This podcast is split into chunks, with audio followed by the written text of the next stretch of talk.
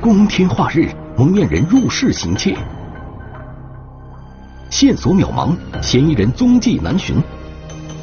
一闪而过的轿车，五名可疑的男子，疯狂作案上百起，警方能否将其绳之以法？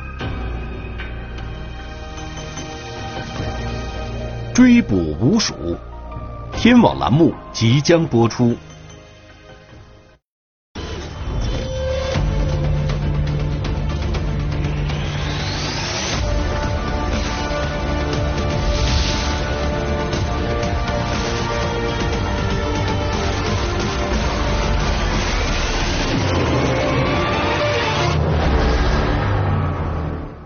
入室盗窃是最容易破坏老百姓安全感的一种犯罪行为。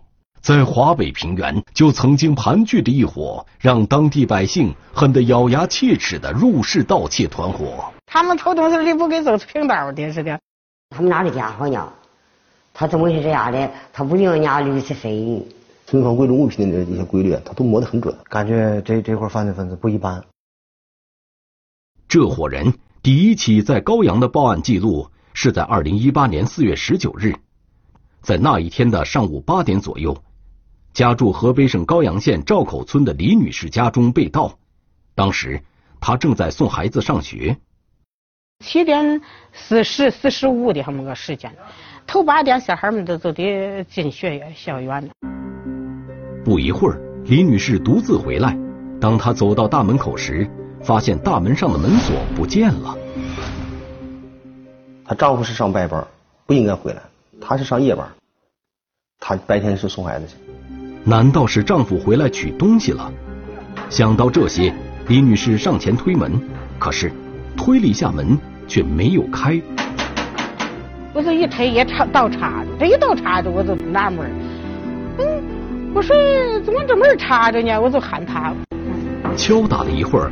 始终没有人应答，一丝不祥的预感出现在了李女士的心头。随后，在邻居的帮助下，李女士翻墙进入院内，屋内的情景让她吃惊不已。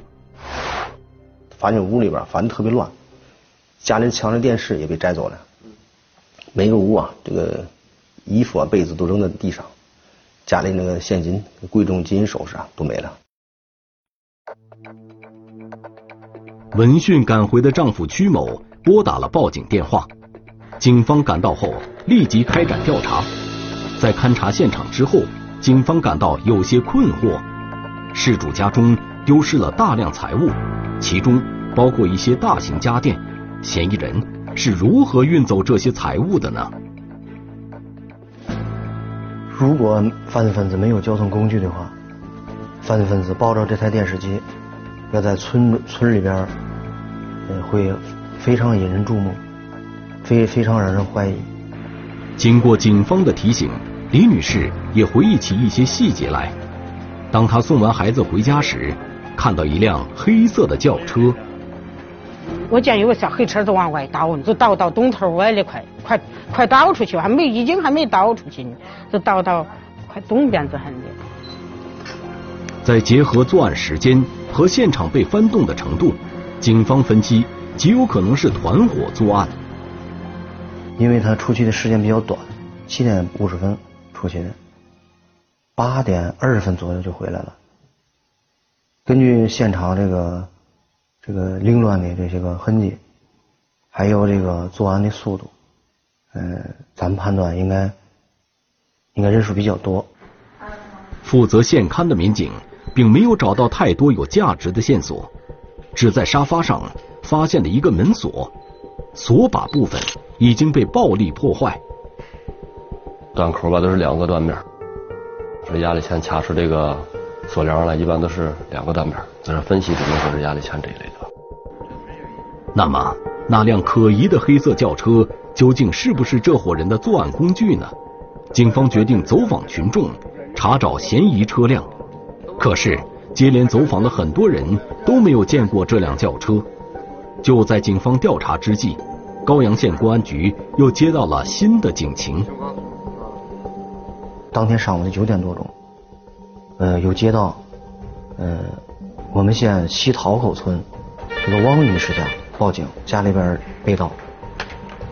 犯罪嫌疑人呢，还给这个归赶呃赶回来的老百姓啊发生正面的冲突。案件升级，由盗转抢，不光威胁财产安全，百姓生命安全也受到了威胁。这起案件，当事人至今回忆起来还惊心动魄。带着帽子，你带着五连衣，我一见拿了个大铁棍子，我一看不是那么事，我不让啊，我一让他逮拿那么那个锁，他拿进来那么锁呀？他没上门上挂着，他逮的我一锁。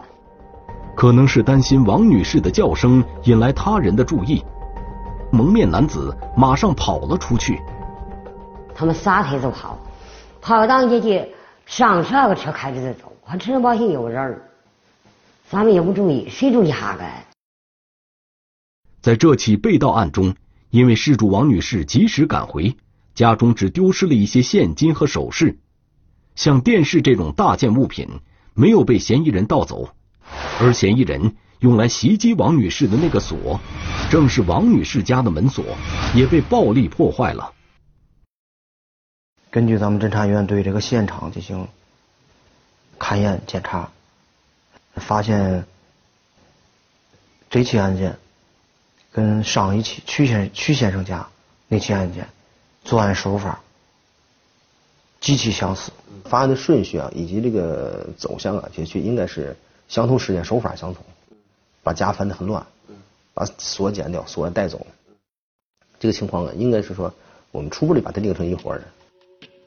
可以更进一步印证警方猜测的，就是在第二起被盗案中，王女士也看到了一辆。可疑的黑色轿车。我走我干自己还是呃停着黑车，咱们赶自己谁管你要吃还是还是停着，我就走那头。经过王女士回忆，嫌疑人逃跑乘坐的就是这辆黑色轿车。王女士出门的时间大约是在八点四十分左右，从时间上来看，很有可能是嫌疑人偷盗完李女士家，刚刚赶到西桃口村。对于他们这个破门破锁这个情况，就是这个痕迹就是一次性完成的，没有重复操作过。所以，所以根据这个这种这种特征来讲，作案手法比较老练，比较专业化。就在警方为这接连发生的两起案件奔波忙碌之际，报案电话却接二连三的响了起来。从第二起案件发案，紧接着第三起、第四起、第五起、第六起。啊，也就是说，我们在处理处理第三起现场的同时，还没有处理完第四起案件，所以又开始报警。然后我们紧接着处理第四起案件的时候，第五起案件就开始报警。从早晨七点四十那个到下午的两点两点半左右那会儿，这是十起案件。我们一天猫活现场猫活到晚上的很晚。在盗窃时，不光在桌子上、抽屉里这些容易找到的财物。会被嫌疑人拿走，一些事主精心找到的藏钱地方也会被这伙窃贼光顾。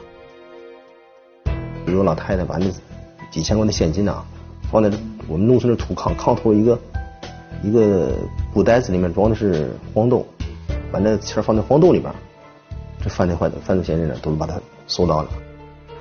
随着越来越多的走访调查，这伙人渐渐浮出了水面。有一些村民见到这伙人，通过村民的描述，警方确定了这是一个五人犯罪团伙。一般下车两到三人进屋实施作案，一两个人协助搬运财物，还有一人负责驾驶车辆并留在车上放风。这伙人的行径在当地群众看来和老鼠不异，他们给这伙人起了一个“无鼠”的绰号。早在头两起案件发生之初，通过王女士目击的那辆黑车，警方就通过案发村中的监控来找寻那辆车。但是，苦于监控探头较少，警方只在一处探头看到有一辆黑色车辆从镜头中经过，但是还不能百分之百确定就是嫌疑车辆。经过王女士辨认，确定了就是那辆车。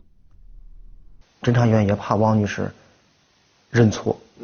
误导是吧？将来就这个误导我们的侦查方向，所以说又进一步向王女士核实，呃，这辆车为什么在不具备他他对这个车的这个这个情况了解的情况下，而能确定是这辆车？汪女士说出了一个主要特征，一个准确性的主要特征，啊，说这辆车没有任何的年检标志在这个挡风玻璃上面。一辆老款车型，但是前挡风玻璃上没有任何年检标志，这确实有悖常理。随后，警方在核实车牌后，加大了对这辆车的怀疑。假牌，车牌与车型不符。随后，陆续在其他发案村中的监控里发现了这辆黑色轿车。在这期间，该车的牌照更换为一个河北牌照，但经过排查也是假车牌。警方试图以车找人的想法遇到了障碍，但是专案组在讨论之后认为，就算这伙嫌疑人通过频繁更换、套用其他车辆牌照来逃避追踪，但是除了牌照，通过车辆其他的特征，警方依然可以追查到可疑车辆。警方当即在县城各个主要卡口设卡，拦截符合特征的黑色轿车，可是，一连数天。始终没有这辆车的消息。我们有和这个周边兄弟单位、这个公安公安机关、呃兄弟单位这些个联系沟通。在发布协查通报之后，关于吴蜀的线索一下子就多了起来。在京津冀三省市交界处多个区县内，类似的案件竟然多达数十起。高阳警方对临近市县的类似案件进行梳理，在很多案件中都有类似车辆出现在案发现场周围，但是车牌号都不相同。除了我们地区的这个沧州地区、任丘、河间，还有到一直到天津、天津的静海、滨海十几个县吧，都有类似的这个案件发生。因为车牌的原因。各地警方都没有将案件串并上，但是高阳警方认为这很有可能是同一伙人所为，将这些案件串并侦查。我们把这些个案件，大量的案件收集在一起，啊，重新翻阅这些个现场，对，重新翻阅当时对现场勘查的这个情况，无一例外的是作案手法一模一样。非常的相似，甚至有的是一模一样。百密终有一疏，无数如此疯狂的流窜作案，露出马脚在所难免。在一起案件中，作案的全过程完全暴露在了监控探头之下。通过这段监控视频，警方第一次看到了这伙人的身影。有一家失主，这个监控装的非常隐蔽。在院落的一个非常隐蔽的角落里，安装了一个摄像头。在视频中可以清楚的看见，嫌疑人在用液压钳破坏门锁后进院实施盗窃。一人拿液压钳，一人手持钢棍，三人都头戴帽子和口罩。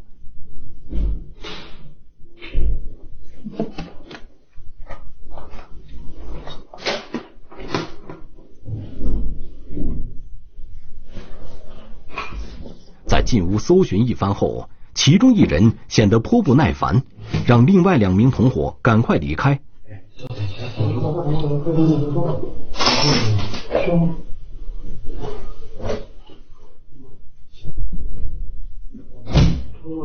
在盗窃两个摆饰后，三人离开院子，最后一人还仔细的把门关好。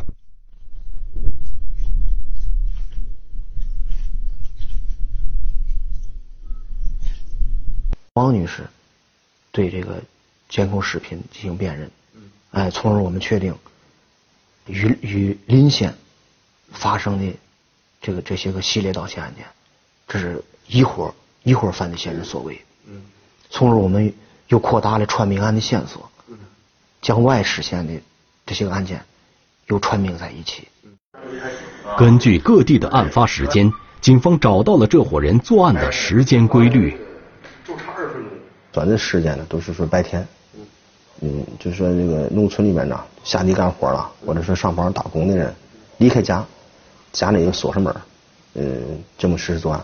并且嫌疑人都是工作日出来作案，周末没有案件发生。根据案发地点分析，警方也确定了嫌疑人的作案范围。要是以我们我们县这个案发现场为中心的话，他这伙犯罪嫌疑人以西不会超过保定，以北不会进入北京，以东不超天津的滨海，以南基本不去。发案趋势也是每天一个方向，基本上可分为三个方向：保定方向、衡水方向、天津方向。所以说，我们感觉到这是一个一个一个扇形的一个作案范围，作为扇形的那个那个中心，那个扇形的那个那个起点中心，哎，作为重点的这个侦查方向。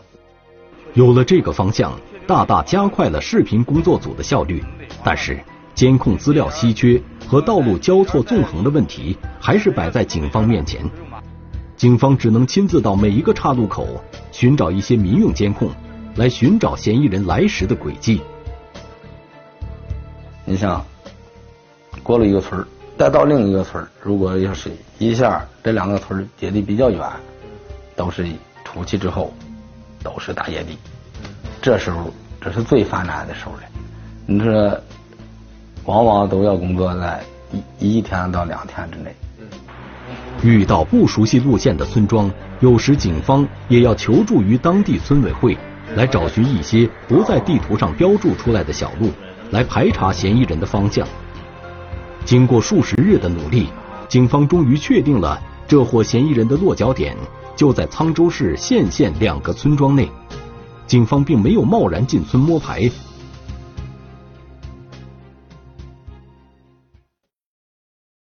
农村里面，亲情关系啊，这个朋友关系，对面很很很很方便的，他信息保就会及时传递出去，所以说我们这儿就采取不能再再往下继续走了，再往下走的时候更容易把这个暴露了。就在警方寻找这伙嫌疑人的同时，案件还在不时的在周边市县发生，可是最早锁定的那辆黑色小轿车却没有出现。警方分析，嫌疑人很可能更换了车辆。经过排查，一辆频繁出现在警方视野里的黑色的越野车引起了专案组的重视。呃，它具备跟以前那辆那辆轿车呃一样的特征，前面前挡风玻璃这个膜贴的特别深，然后年鉴标识。嫌疑人用隐藏自己身份的行为，有时恰恰正成为警方锁定他们的依据，让警方确定这辆越野车。就是嫌疑车辆最直接的依据，就是在小轿车上使用过的一个假车牌，此时又出现在这辆越野车上。锁定了嫌疑车辆，固定了犯罪证据，警方认为下一步应该是对这伙嫌疑人进行收网的。但是如何抓捕这个嫌疑人，又是一个难题儿，现实的难题儿。你到嫌疑人居住的这个地方去抓，他比较分散，是吧？他几个团伙几个成员抓，即便是顺利抓到，也不利于审讯。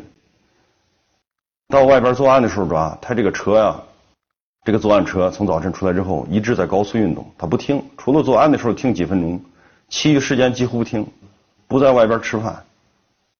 他这个你在外边抓的难度也非常大。在考虑到诸多因素之后，专案组认为，抓捕这伙嫌疑人的最佳时机，应该是在这伙人出去实施盗窃行为之后，携带赃款赃物返回窝点的路上。根据以往的经验呢，嗯，抓不到赃物，抓不到现行，他们很难供述的。我们就需要力争抓获现行，人赃俱获吧。并且此时抓获是他们人员最齐的时候。不会因为抓了其中一人走漏风声，导致其他人潜逃。我们首先考虑的是在我们本本县抓本地吧。在本县抓捕的优势就是调动警力相对方便，对地形地势也比较熟悉。在看过若干个备选抓捕点后，专案组将抓捕点选在一个小桥上。它的优势是这个桥的两头都有都有石墩，都有减速带，呃，石墩呃减速的车辆过来之后，肯定速度必须要慢，这对于我们抓捕是一个有利的因素。在抓捕计划中，当嫌疑车辆减速驶入桥上后，专案组的伏击车辆就从前后夹击，加上两侧半米高的石墩，从而控制住嫌疑车辆。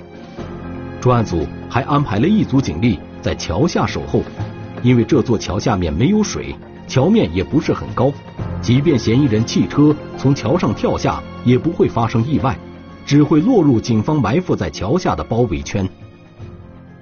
但是他不利的条件就是，他不是犯罪嫌疑人回去的必经之路。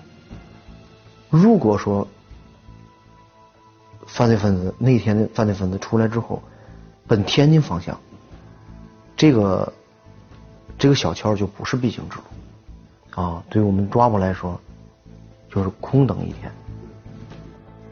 因此，警方还在嫌疑人藏身地附近的一个村庄内。选择了一条胡同作为备选抓捕点。虽然这条路是嫌疑人作案的必经之路，但是这个抓捕点已经距离嫌疑人居住地非常近了，稍有不慎，很有可能走漏风声。设立了这两个抓捕点之后，我们开始研究抓捕时间。通过外围观察，专案组发现这伙嫌疑人近期都没有来高阳境内，只能在第二个抓捕点进行抓捕。二零一八年五月十日这天，专案组得到消息，这伙人外出作案，专案组果断决定实施抓捕。警方火速赶到抓捕点，埋伏在民房内，并及时的疏散了群众。出现意外的情况是也也很可能出现意外，是吧？你这抓捕是嫌疑人受伤，群众受伤，民警受伤，是吧？出现其他的情况。这个确实是客观存在的。在规避掉一些可能的风险后，专案组需要做的就是等待，等待这伙人进入警方预设的包围圈。是放出来六六个观察点，都是人工观察点，人工观察。我们的观察点那几个都是说我们这个搞视频侦查都是经验比较丰富的了，就是观察这辆车什么时候过来。过来的时候，根据车型向下一个观察点通报。下午三时许，前方侦查员反映目标车辆正在驶来。当嫌疑车呃缓慢的拐进我们设好的伏击点的时候，呃，我们后边的车跟前面的车同时同时夹击，前后夹击，顶住。但是。狡猾的嫌疑人并没有束手就擒的打算，在面对两辆车夹击时，依然在前冲后撞，企图撞开一个缺口逃跑。当时都都能听到啊，这个油门这个那个轰鸣声啊，已经非常大，疯狂撞车。此时，后面负责堵截的车前轮已经悬空，眼看着就要被嫌疑车辆撞开，情急之下，警方拔出了配枪。只要他冲开咱们两辆车以后啊，这这整个胡同里面那那么多的民警啊，那个后果是不堪设想。当时开枪把这个轮胎打爆。随着一声枪响，嫌疑车辆的轮胎被警方打爆，丧失了机动能力。在砸开嫌疑车辆的车窗之后，无数团伙被警方瓮中捉鳖，悉数就擒。叫什么？叫什么？叫什么？一破窗的时候，就发现了车内。啊，拉的电视机啊，这好多赃物，还满着车呢，是吧？五个嫌疑人，哎，跟咱们原来呃分析的这一样。这时候，哎，这一块石头就落地了，啊，没有出现失误，没有伤到群众。经审讯，在大量的事实证据面前，五人承认了自二零一七年十月开始。组成了以孔某志、孔某军两兄弟为核心的盗窃团伙，在沧州周边农村盗窃财物的事实。他们五个人，三个人都有前科，两个是网上逃犯，就是他们这个这种对抗这个公安局打击啊，也是非常有经验。几人交代，大部分赃款都已经被他们挥霍一空。警方起获了剩下那些没销赃的赃物，在物价局核实完案值后，已全部返还给事主。群众们都都挺高兴啊，这个也也挺表示也挺佩服的啊，说怎么这么远给抓回来了呢，是吧？但是这这里边这个呃，跟这个民警们的付出啊，也也总算没白付出吧，是吧？嗯，得有有有一定的回报，得到老百姓的认可。正所谓手莫伸，伸手必被捉。纵然吴蜀团伙诡计多端，可是，在警方眼里，这些伎俩也不过如此。随着吴蜀落入法网，当地百姓无不拍手称快，燕赵大地又恢复了往日的宁静。